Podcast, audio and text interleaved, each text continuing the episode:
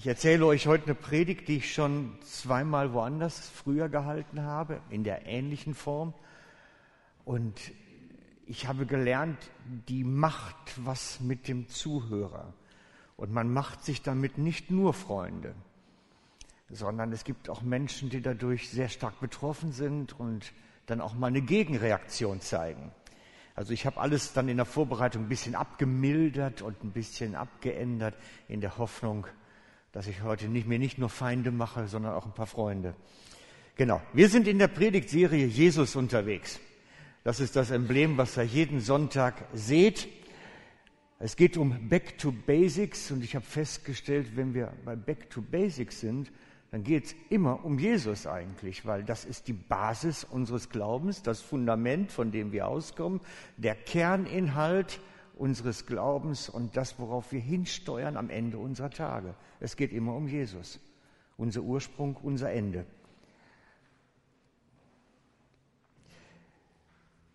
Jesus hat am Anfang seines Dienstes, wenn ihr das in der Bibel mal nachgelesen habt, junge Männer, Fischer in seine Jüngerschaft berufen. Er ist an den See Genezareth gegangen und hat dann zu Petrus und seinen Mitarbeitern gesagt, kommt, folgt mir nach. Und sie haben alles hinter liegen, stehen und liegen lassen und sind mit ihm gegangen, haben ihr Dorf verlassen, ihre Existenz verlassen und sind dann mit Petrus unterwegs gewesen. Seine ersten Azubis, Auszubildenden müsste man sagen, waren Fischer junge Burschen. Es gibt unzählige Gemälde dazu übrigens, also so romantisch verklärte Geschichten, wie das wohl gewesen sein könnte. Es wird es wahrscheinlich alles nicht ganz treffen, weil Segelboote gab es damals, glaube ich, noch nicht. Jedenfalls nicht auf dem See Genezareth. Ich habe mich also lange mit der Frage beschäftigt, warum Fischer? Warum unbedingt Fischer? Der hätte genauso gut auch Bauern nehmen können, also Agrarökonom sagt man heute, glaube ich, ähm, Zimmerleute, Tierzüchter, Schafzüchter, Weinbauern. Er hätte alles Mögliche nehmen können. Warum Fischer? Ist schon speziell. Nun, vielleicht hat einer von euch eine Antwort. Also ich bin bis heute nicht ganz sicher, aber ich habe eine starke Vermutung einfach. Hat einer eine Antwort? Hat das schon mal irgendwo gelesen? Keiner. Also ich erzähle euch mal was. Du hast das. Erzähl. Was hast du gelesen? Hm? Hm? Das heißt, du meinst, die haben die richtige Einstellung gehabt, deswegen Fischer. Sie waren sowieso schon immer am Fischen, dann können sie jetzt auch Menschen fischen. Könnte was dran sein. Ich denke, eine Antwort wäre auch, ähm, die Juden waren eigentlich davon überzeugt, dass die, die auf dem Wasser sterben und ertrinken, und nicht wieder als Leiche an Land geschwemmt werden, sondern wirklich im Wasser weg sind, von den Fischen aufgefressen werden, dass die dann keine Auferstehung erleben können. Denn für die Auferstehung braucht es einen Körper. Wenn aber ein Körper vernichtet wird, weil er von frischen Fischen verfressen wird oder weil er verbrannt wird, kann er keine Auferstehung erleben. Und so waren Leute, die so jeden Tag ihr Leben riskierten auf dem Wasser und vielleicht nicht wiederkamen, weil so einfach war das dann nicht auf dem See Genezareth, die spielten eigentlich tägliches russisches Roulette. Die spielten täglich mit ihrem Leben, weil sie immer so dieses gefahrvoll hatten. Und bei ihnen war das nicht einfach nur Tod, sondern es war dann gleich der ewige Tod, keine Auferstehung. Und darum waren die Fischer in den Augen der Juden oder der, der religiösen Juden, der Orthodoxen, der Strenggläubigen ähm, schwierige Personen, weil die spielen ja mit der Ewigkeit. Man belächelte sie, man nahm sie nicht richtig ernst, weil entweder sind die ein bisschen verrückt im Oberstübchen oder unreligiös oder was auch immer. Also irgendwo sind es daneben. Den Fisch nahm man denn schon gerne. Das war schon gut. Aber dass denn ja einer fischen gehen muss, das war immer so umstritten. Und so geht Jesus zu den Fischern und führt sie zum Glauben und lädt sie in die Jüngerschaft ein und sagt, ich will euch, ich will euch, komm mit. Und für mich fängt da eigentlich die Geschichte an, so richtig durchzudringen. Die, die die Welt nicht will, die will Gott. Die, die die Welt nicht will, die will Gott. Und das fängt in der Botschaft des Neuen Testaments schon an, wo Jesus Fischer beruft und nicht Beinbauern und auch nicht irgendwie Agrarökonom oder sonst wen. Und ich bin davon überzeugt, dass das eine grundsätzliche Haltung bei Gott ist. Gott will die, die die Welt nicht will. Das sind seine Leute. Und so ist, glaube ich, auch eine gesunde Gemeinde, eine normale Gemeinde bis heute, bis in unsere Tage, ein Haufen von denen, die die Welt nicht will. Und viel, die meisten von uns haben das, glaube ich, sogar schon erlebt, dass sie wirklich so ganz starke Ablehnung auf dieser Ebene erlebt haben.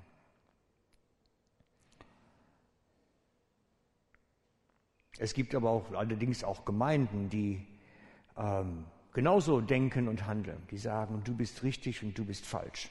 Auch das gibt es die die Menschen aussortieren, weil sie falsch denken, weil sie mit ihren Problemen nicht richtig umgehen können, weil sie eine falsche Herkunft haben, ein falsches Geschlecht oder Sexualität oder was immer auch, weil sie falsch sind und dann werden sie aussortiert. Auch Gemeinden gibt es, die so sind. Ich nenne solche Gemeinden religiös. Im Gegensatz zu Gnade und Barmherzigkeit Gottes. Und das möchte ich mit euch heute ein bisschen näher beleuchten, was das denn eigentlich heißt.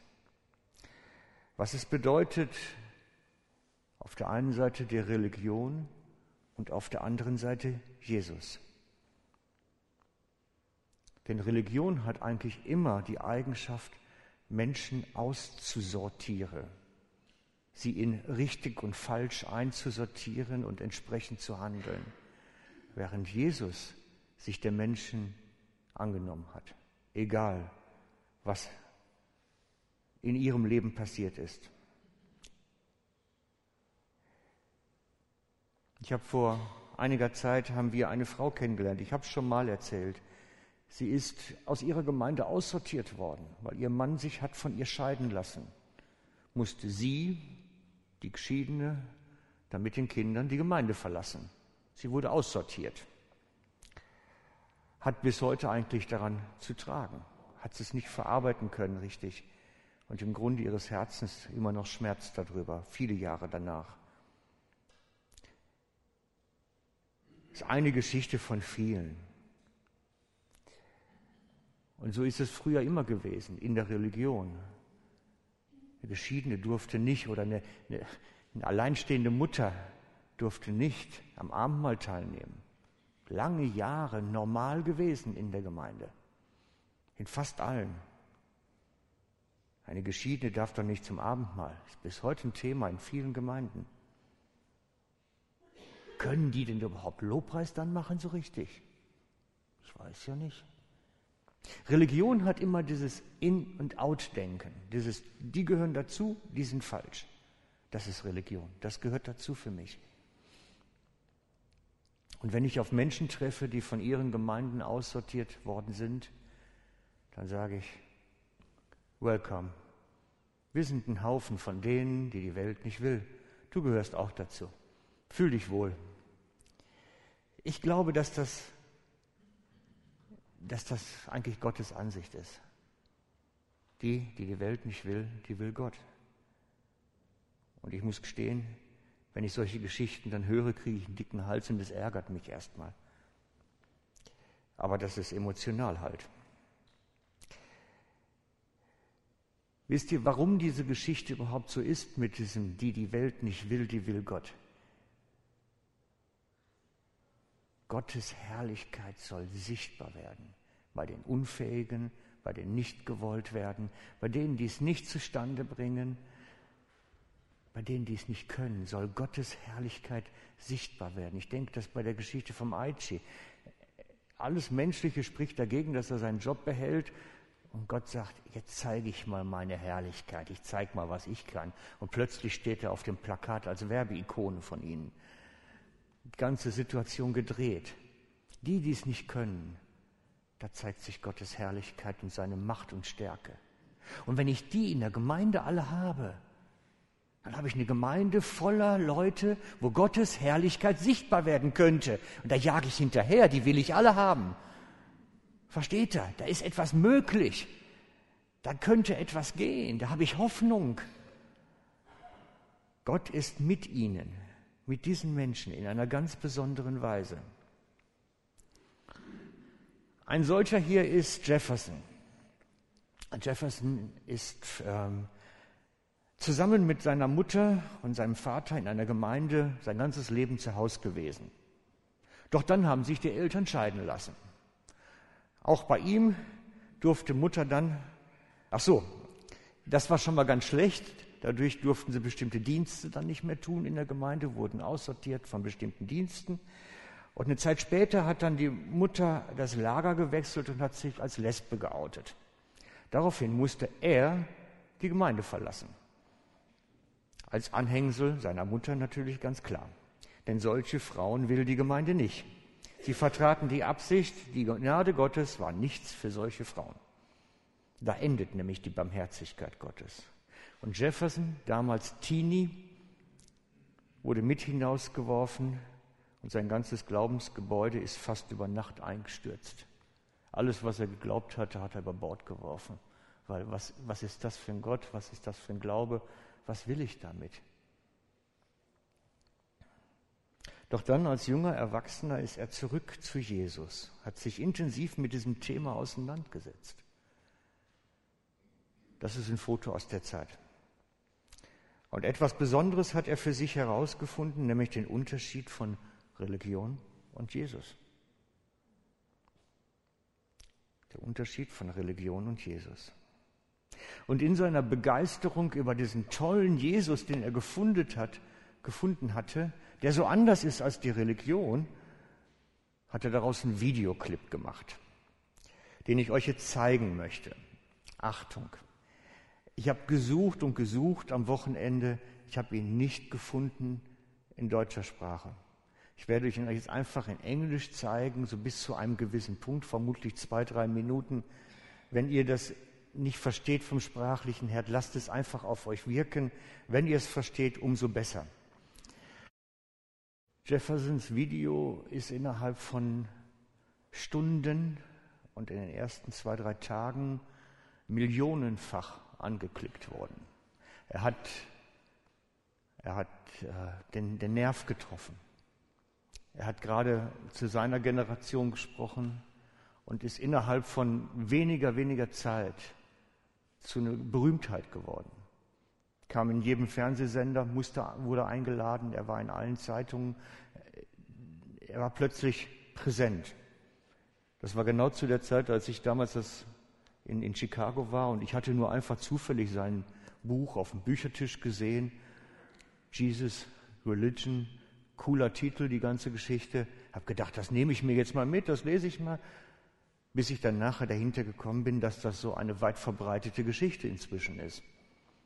Dass er da mehr dran gearbeitet hat, dass da mehr draus geworden ist. Ihr könnt die ersten zwei Kapitel des Buches in deutscher Sprache von mir bekommen, kommt im Newsletter nächste Woche. Und äh, da werdet ihr dann sehen, was das denn alles auf Deutsch eigentlich heißt. Also, so heißt meine Folge heute das Ende der Religion. Jesus, das Ende der Religion. Weil ich finde es wichtig, es ist ein, ein essentielles Thema, dass wir klarkriegen, wo ist Religion, wo ist Jesus, weil, glaubt uns, es, ist, es betrifft uns alle. Es ist ein Stück weit eine Geschichte von uns allen, von uns und es bewegt uns auch alle. Das erste Mal, dass ich damit konfrontiert worden bin, war in der Gemeinde in Strengelbach, dass nach dem Gottesdienst eine ältere Frau, damals so um die 70, 75, zu mir kam und verschüchtert fragte, ob sie denn in Zukunft bei uns in der Gemeinde bleiben dürfte. Ich sagte, sicherlich, wir stehen für alle offen. Und dann frage ich natürlich schon nach, wo sie herkommt und was die Geschichte dahinter ist. Und dann erzählte sie, dass sie ihre Gemeinde verlassen musste, weil sie nicht mehr den Huppi machen konnte, also den Knoten. Sie konnte die Haartracht nicht mehr machen und wurde deswegen aussortiert als über 70-Jährige. Und kam dann in eine völlig neue Gemeinde, musste sich neue Freunde suchen, musste neue Beziehungen bauen. Und da habe ich mich so die erste Male damit beschäftigt, mit dem Thema. Was ist eigentlich tote Religion? Im Gegensatz zum lebendigen Christus. Jesus hätte keine Menschen wegen der Haare aussortiert. Oder wegen irgendwas anderem. Im Moment begleite ich ein junges Ehepaar. Wenn ihr zuhört auf YouTube, ich grüße euch. Ich weiß, dass Sie montags nämlich immer meine Videos dann nachher anschauen. Die werden in absehbarer Zeit rausgeschmissen aus ihrer Gemeinde. Es steht vor der Tür, es wird eine Sondermitgliederversammlung geben und dann wird man sie entweder komplett mundtot machen oder gleich ganz hinaus befördern weil sie sind theologisch nicht mehr ganz auf Kurs. Sie, sie haben die Gnade in Christus gefunden und deswegen nun vom Glaubensfundament her ein bisschen anders aufgestellt. Mit dem Ergebnis, dass sie jetzt wohl wahrscheinlich gehen müssen. Ich möchte euch heute Morgen das Thema aufzeigen, was daran so schwierig ist und warum das was mit uns zu tun hat. Warum das ganze Thema tote Religion etwas ist, das auch manchmal uns nahe kommt. Weil wir alle das irgendwo von der Prägung was mitbekommen haben. Alle. Und das Thema ist gefährlich und unangenehm, weil es geht uns an die Glaubenssubstanz.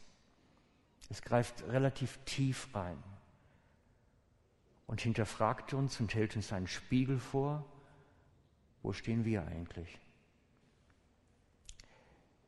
Ich gebe mir nicht darum, euch irgendwie zu ärgern oder zu verletzen. Es geht euch darum, vor etwas zu bewahren.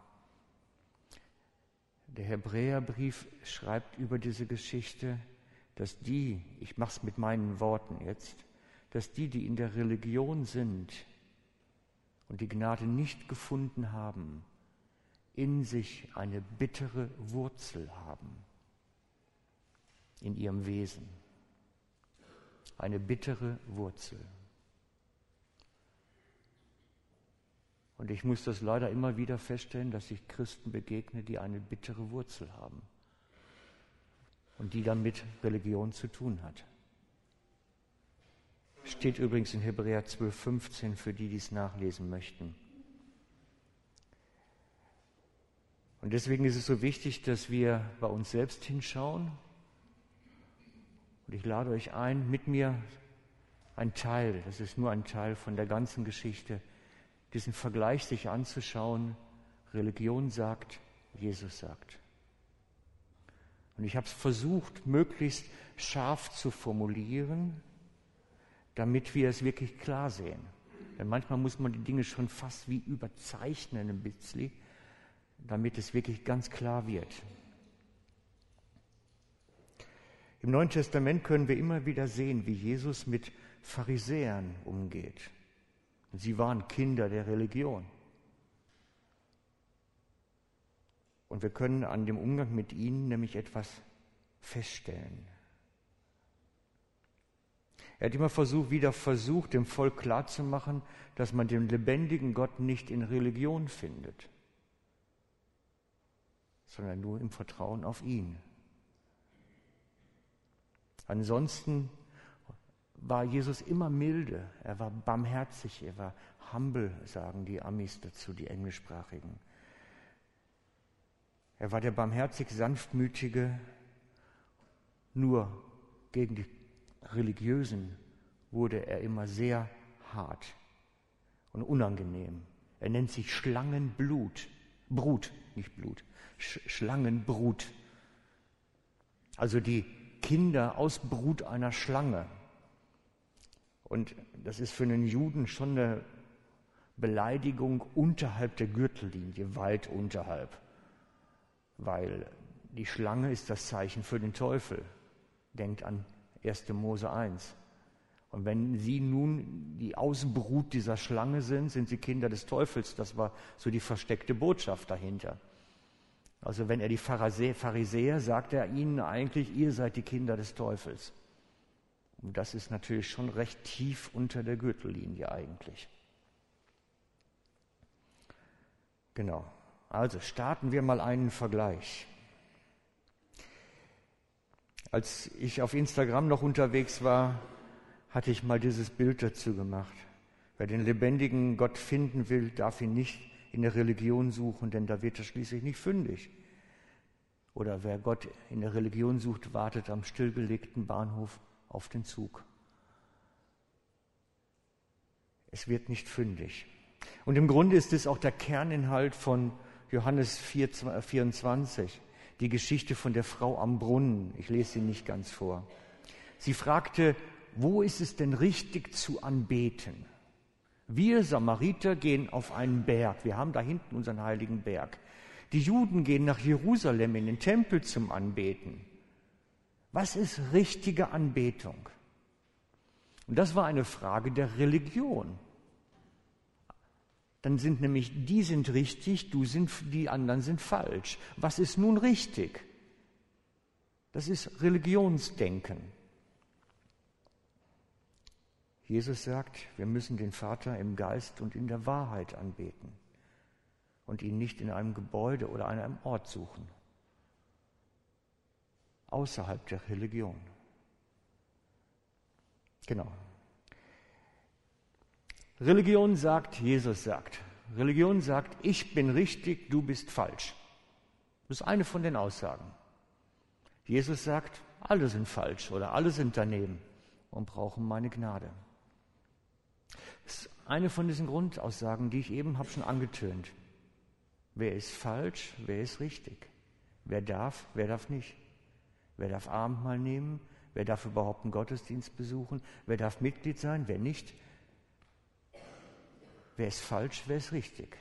Das ist eine Grundsatzfrage, eine Grundsatzhaltung der Religion.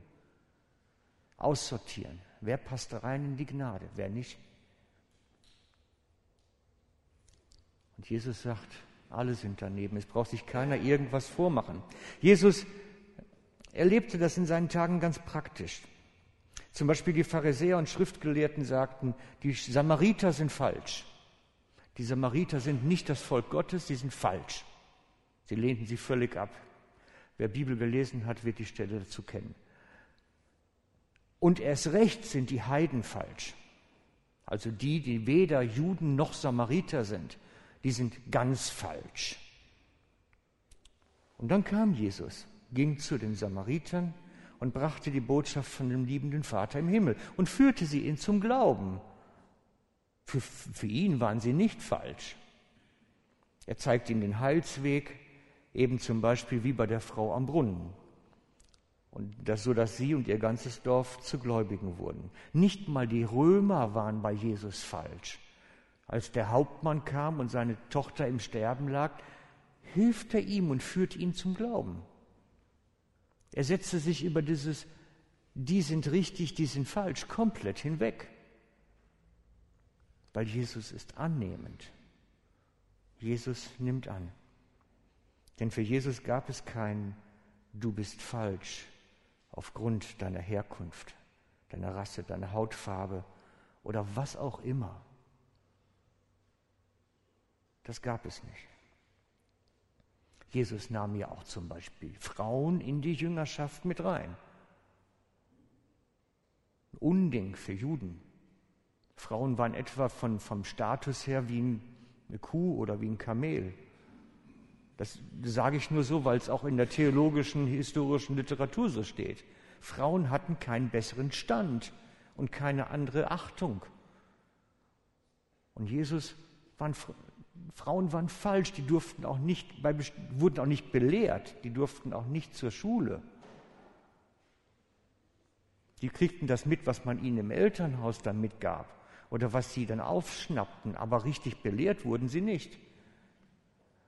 Und die Jesus nahm Frauen in die Jüngerschaft rein. Er schloss sie ein. Er sagte, sie sind nicht falsch. Er hob dieses drin und draußen auf. Es gab keinen, dem er sagte, du nicht. Alle sind falsch und brauchen meine Gnade. Keiner ist gerecht. Römerbrief. Die einzigsten, die für Jesus falsch waren, waren die Pharisäer. Denn sie schlossen den Himmel zu für bestimmte Menschen, die diesen Kriterien nicht genügten. Sie schlossen den Himmel zu und verbargen die Gnade vor ihnen. Doch bei Jesus können wir sehen, niemand war von der Gnade Gottes ausgenommen. Nur die Religiösen, die haben sich selbst ausgeschlossen. Aber nicht nur, dass diese Pharisäer den Menschen ausgrenzten, sie legten ihnen auch schwere religiöse Lasten auf. Wir lesen das in Matthäus 23, 4. Sie bürden den Menschen schwere, fast unerträgliche Lasten auf und denken nicht daran, die gleiche Last auch nur mit einem Finger anzurühren. Religion legt Lasten auf. Ist ein etwas ganz Elementares. Es fordert etwas ein, Leistung, Fähigkeit. Und so sagt Religion, streng dich an, bemühe dich, Vielleicht schaffst du es ja. Jesus sagt, es ist vollbracht. Entspann dich. Du bist sicher.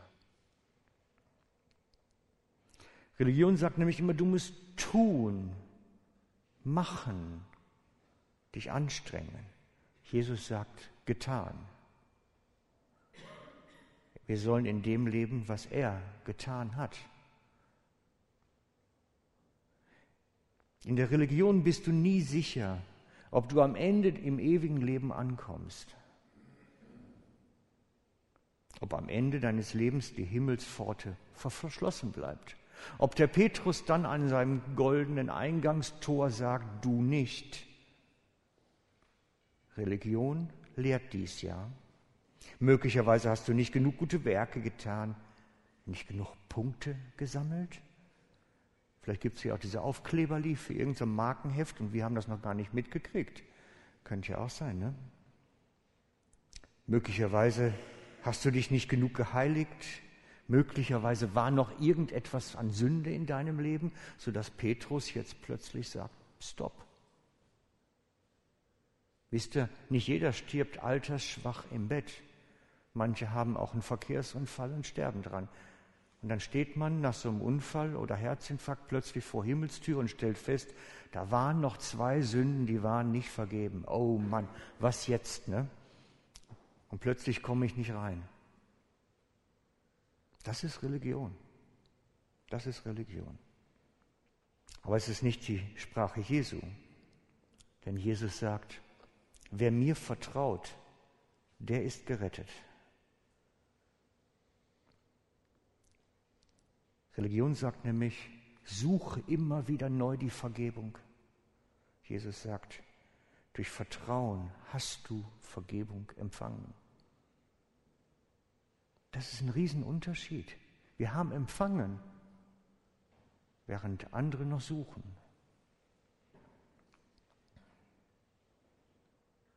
Oder im Bibeltext dann, ach nein, da habe ich das Bild noch von der Knienden, das ist ähm, der Fatima-Bußweg. Der Fatima-Bußweg, ich glaube in Portugal ist das. Da robbt man sich dann auf den Knien zur äh, Sündenvergebung.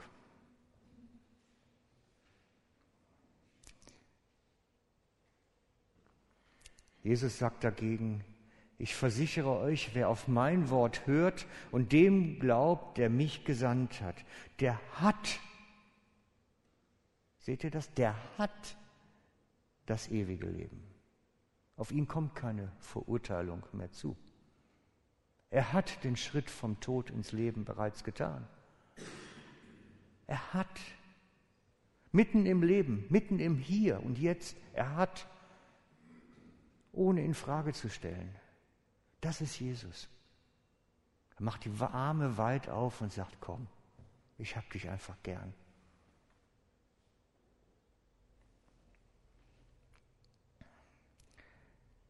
Hierzu könnte man auch noch Hebräer 10, 10, 10, 14 anführen, wo geschrieben ist, dass wer auf Christus vertraut, ohne Sünde vor Gott ist. Wer auf Christus vertraut, ist bereits heilig vor Gott. Er braucht nicht immer neu empfangen. Sein Status ist klar. Er lebt drin, weil er in Christus ist, sündlos und heilig. Ebenso kommt die nächste Aussage daher. Religion sagt, Gott liebt dich, wenn du.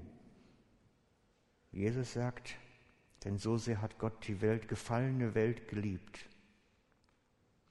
Ich habe es extra nochmal betont, die gefallene Welt, denn darum geht's. Und du kannst selber jede Situation der Religion überführen oder Jesus entdecken, indem du danach fragst, ob es Bedingungen für die Liebe Gottes gibt. Gott liebt dich, wenn du. Gott liebt dich, wenn du. Das ist ein ganz gefährlicher Satz. Die Bedingungen für seine Liebe erfüllst. Was wäre das für ein mieser Vater, der mit seinen Kindern so umgeht? Ehrlich, so einen Vater würde ich nicht haben wollen. Leider haben das einige im Leben an ihren leiblichen Vätern erlebt, zum Teil brutale Strafen für kleinste Vergehen oder dass ihre Zuneigung, väterliche Zuneigung an Bedingungen geknüpft war. Doch der liebende Vater, den Jesus uns vorstellt, der ist anders. Er verschenkt seine Liebe ohne Bedingungen und schließt selbst den nach Schweinen stinkenden Sohn in seine Arme und nimmt ihn an und sagt, du bist okay, du bist mein Sohn, ich nehme dich in meine Arme, ich hab dich lieb. Auch wenn du nach Schwein stinkst. Das war für die Juden die unterste Geschichte. Einen Sohn zu haben, der nach Schwein stinkt. Schweine sind nicht koscher, das sind so Bäh. Die stinken ja sowieso schon. Aber weil es dann Schweine sind, dann sowieso noch. Und einen Sohn zu haben, der nach Schwein stinkt, das ist so, puh. Der liebende Vater steht da und sagt, komm, ich nehme dich in meine Arme. Das ist der Gott, den Jesus uns vorstellt, der annimmt und sagt, du bist toll, ich mag dich. Und so beinhaltet Religion immer eine Drohbotschaft während Jesus eine frohe Botschaft hat. Da kann man lachen. Bei der Botschaft von Jesus kann man sich freuen. Schaut doch mal die Geschichte von Paulus, als er in Antiochia in Pisidien Menschen trifft, die in Religion verbunden waren, verkettet waren und er ihnen die frohe Botschaft des Evangeliums bringt. Was steht geschrieben? Als die Heiden das hörten, wurden sie froh und priesen das Wort des Herrn. Und sie wurden alle die gläubig, die zum ewigen Leben bestimmt waren. Und dieses mit, sie waren froh und priesen das Wort, das ist noch relativ schwach ausgedrückt. Eigentlich könnte man schreiben, sie jubelten, sie freuten sich, sie hatten da Ausbrüche. Freiheit von der Religion. Freiheit. Denn sie waren vorher mit in der Synagoge, gehörten zu den Besuchern da und freuten sich jetzt, dass sie Freiheit erfuhren. So steht Jesus und Religion gegenüber. Jesus bringt eine frohe Botschaft, während Religion eine Drohbotschaft bringt. Früher gab es das ganz viel. Prediger, wir haben sie immer genannt, die Feuer- und Schwefelprediger. Wenn du nicht dein Leben änderst und dich auf Knien zu Jesus bekehrst, wirst du in die Hölle kommen. Drohbotschaft. Ein paar wahre Wahrheiten sind drin, aber der Grundkontext stimmt nicht. Jesus bringt frohe Botschaft. Die Leute haben sich gefreut. Die haben nicht Angst gehabt, dass sie nicht gut genug mehr sind. Die haben sich gefreut. Und glaubt mir, die Freude über das Evangelium schafft bessere Christen als die Angst vor der Verlorenheit. Es ist immer so. Angst schafft keine aufgestellten Menschen.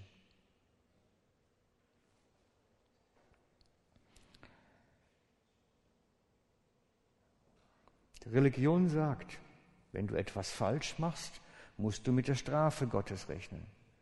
Jesus sagt, ich nahm die Strafe auf mich. Du kannst dich aus Gnade leben. Auch hier wieder spielt die Angst vor dem, es reicht nicht, es geht nicht, eine große Rolle. Ich habe etwas falsch gemacht, nun wird mich der himmlische Vater bestrafen, mich auspeitschen, durch Misslingen im Alltag, durch Missgunst, durch Liebesentzug. Ist es so? Ist es wirklich so? Was machen irdische Väter, wenn ihre Kinder fallen? Was machen die? Wenn das Kind beim Velofahren sich dumm anstellt und plötzlich liegt, stellt sich der irdische Vater dahin und sagt, du blöder Stöpske, Batsch! Wäre nicht meine Erziehungsmethode, muss ich gestehen. Aber manche denken so, dass Gott so ist. Manche denken so. Nein, der irdische Vater, der normale, gesunde, hilft dem Kind auf. Er tröstet es, nimmt es in die Arme und zeigt ihm, wie es besser geht. Und dann sagt die Schrift, wie viel mehr euer Vater. Wie viel mehr. Wenn ihr euren Kindern schon Gutes tut, wie viel mehr. Wir haben eine Botschaft der Annahme, nicht der Ablehnung. Und so macht Religion krank, sperrt ein. Vernichtet Leben eigentlich sogar. Es macht krank an Seele und Gemüt, führt zu Depressionen, weil man nie genügt, weil man nie sicher sein kann. Und zudem bindet es ein. Denn Religion heißt zurückbinden. Es ist das Wort zur Zwangsjacke. Das wäre das richtige Beschreibung. Ein Wort zur Zwangsjacke. Es bindet ein. Denn Religare meint das eigentlich, zurückbinden. Durch Religionen und Vorschriften an eine Ideologie gebunden. Wie eine Zwangsjacke. Und so sagt Religion, befolge die Regel.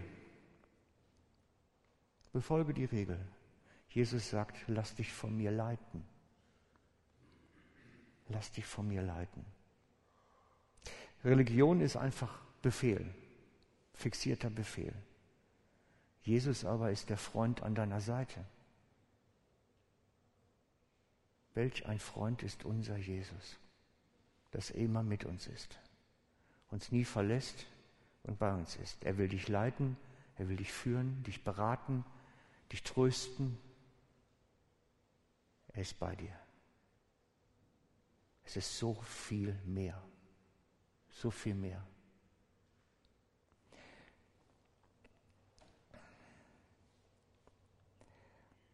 Darum, Jesus ist keine Religion. Er war auch kein Religionsstifter, sondern er ist der Sohn Gottes, der mit uns ist, der bei uns ist. Und so hat auch Christsein nichts mit Religion zu tun, sondern mit Jesus, mit dem lebendigen, auferstandenen Gott in unserer Nähe, der uns tröstet, uns umgibt und uns wohltut. Und so frage ich euch heute Morgen, Jesus oder Religion? Was willst du? An was glaubst du? Es ist etwas, was hält uns einen Spiegel vor. Es ist etwas, das ist ein Teil unserer Geschichte. Wir alle, ich bin in, in habe mit viel mit Religion zu tun gehabt. Die ersten Jahre meines Glaubens habe ich zwar das eine kennengelernt, das andere aber auch. Und so hat Religion mit uns allen irgendwas zu tun. Wir haben unsere Geschichten da drin. Die Frage ist nur, willst du frei sein? Dann beschäftige dich damit. Was an mir hält mich in Religion gefangen? Was an mir wirkt so, dass es mich immer noch bindet, dass es mich drückt und dass keine Freude aufkommen kann? Spürst du die Freude oder die Angst in dir? Jesus möchte, dass da Freude in dir herrscht über das, was er getan hat und du jetzt nicht mehr tun musst. Denn er ist der Anfang und der Vollender unseres Glaubens, so wie wir es im Lied eben schon gesungen haben. Und das beinhaltet auch, dass du nicht mehr das leisten musst, was oftmals gefordert wird. Denn er hat es schon getan. Und so heißt meine Botschaft heute Morgen, lebe in dem, was Jesus getan hat. Denn das macht frei.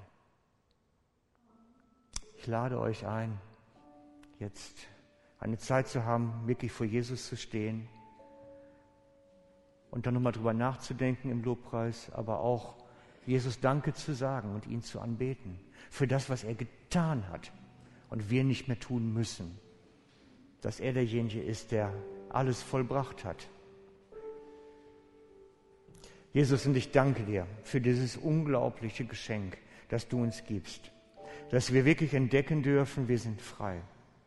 Ohne diese Bindungen, ohne die Ketten, ohne diese Schwere und Angst, weil du letztlich unsere Zuversicht bist. Du bist unsere Hoffnung und du bist auch das Ziel. Und wir wissen, wir werden am Ende unseres Lebens vor Gott stehen, weil du es getan hast und weil wir es nicht können. Du bist der Mächtige, der Gewaltige und du nimmst uns kleinen Menschen an die Hand und gehst mit uns durchs Leben, dass wir Luft schnufe können, dass wir diesen Atem der Freiheit schnufe können.